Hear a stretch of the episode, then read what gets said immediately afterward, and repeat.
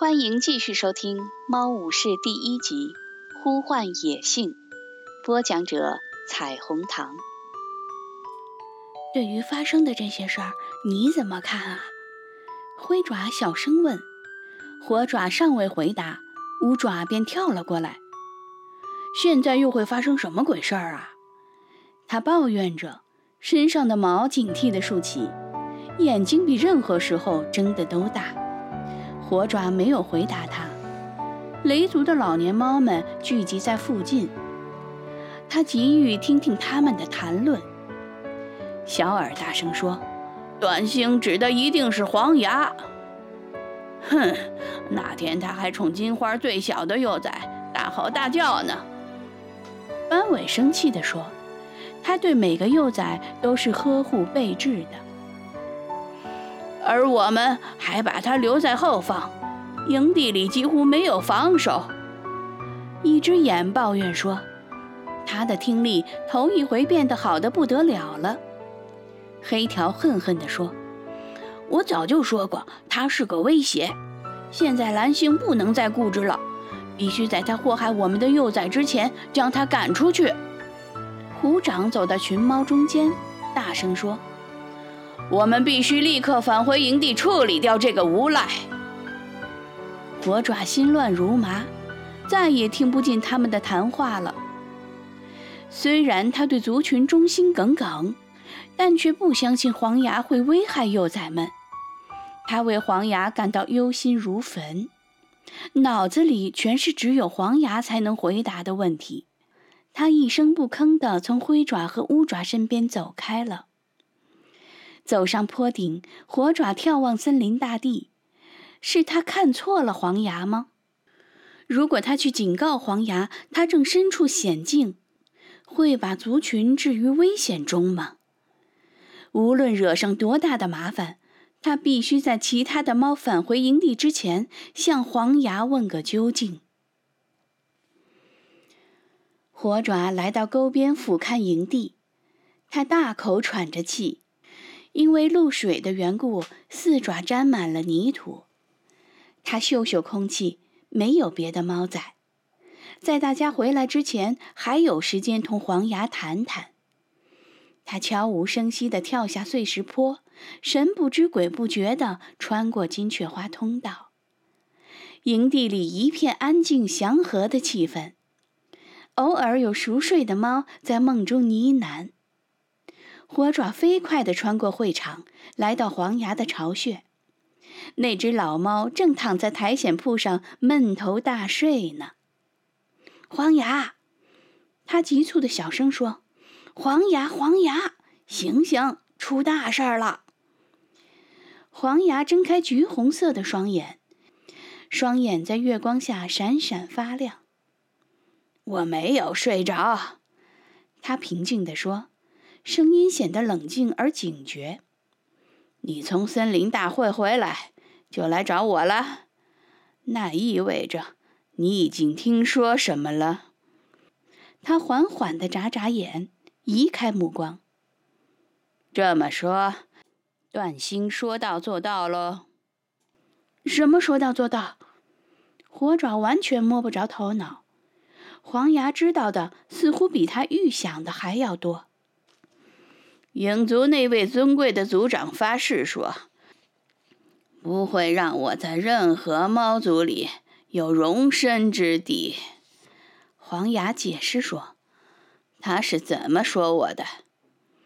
他警告说，只要我们庇护那个影族无赖，我们的幼崽就不安全。他没有说出你的名字，但是大家都认为他指的就是你。你必须在他们回来之前离开这里。你现在很危险。你的意思是，他们相信段星所说的话？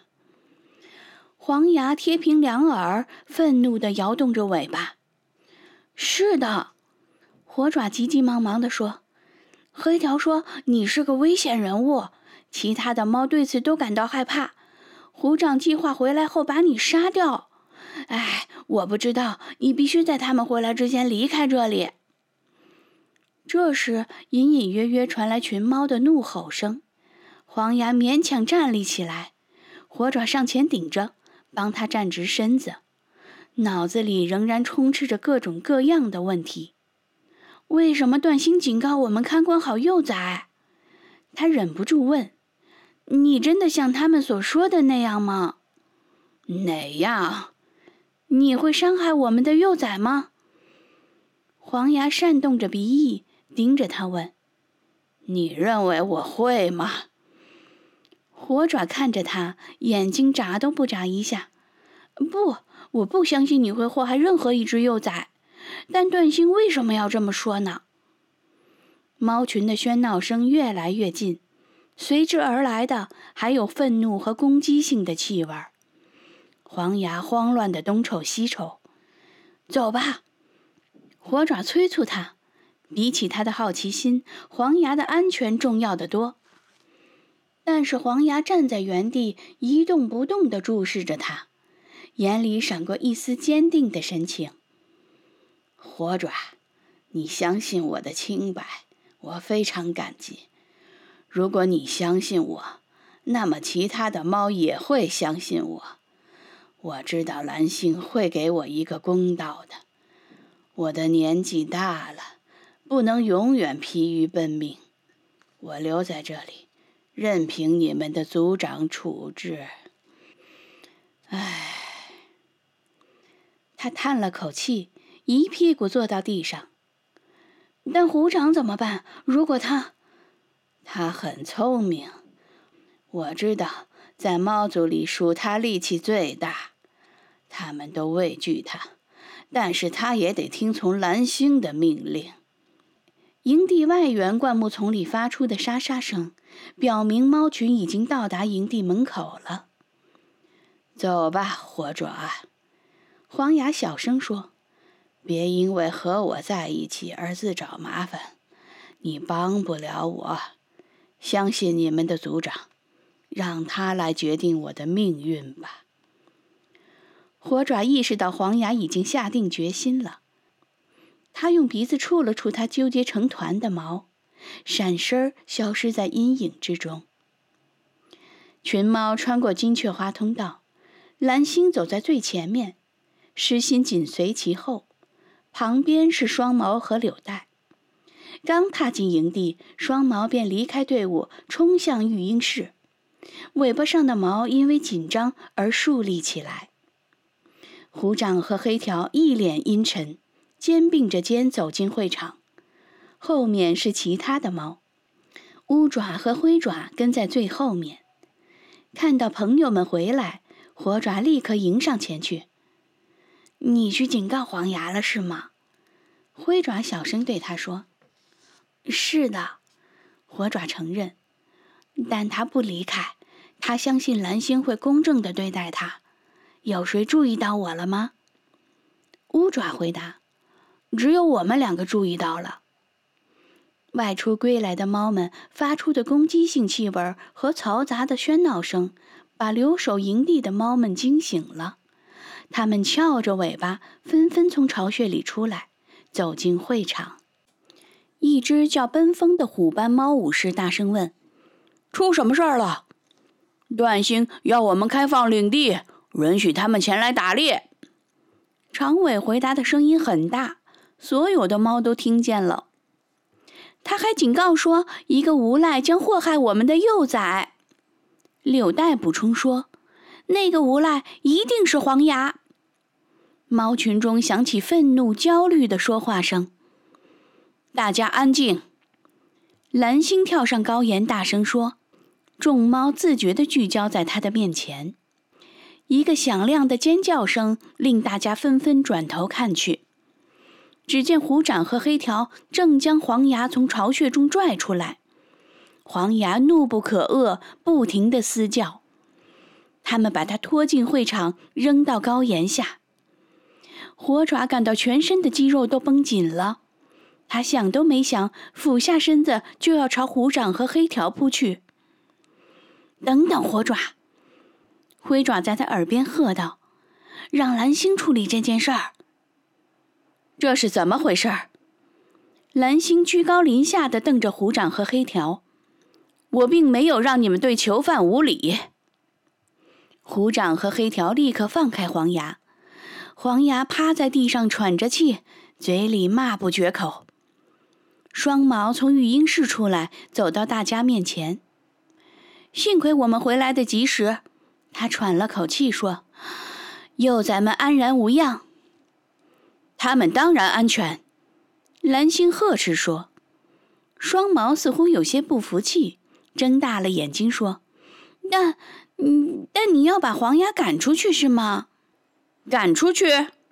黑条亮出爪子，狠狠地说：“我们现在就要杀了他！”蓝星狠狠地瞪了满脸怒容的黑条一眼，冷冷地问：“他做过什么吗？”火爪一下子屏住了呼吸。黑条说。你也在会场？段星说他，段星只是说森林里有一个无赖流氓。蓝星说，语气有些阴冷。